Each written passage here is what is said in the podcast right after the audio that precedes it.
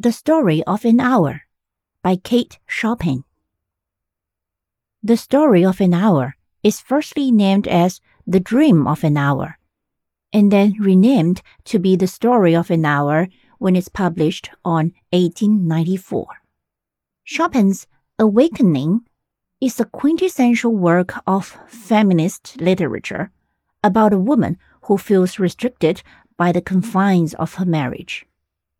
She could see in the open square before her house the tops of the trees that were all aquiver with the new spring life. The delicious breath of rain was in the air. In the street below, a peddler was crying his wares. The notes of a distant song, which someone was singing, reached her faintly, and countless sparrows were twittering in the eaves.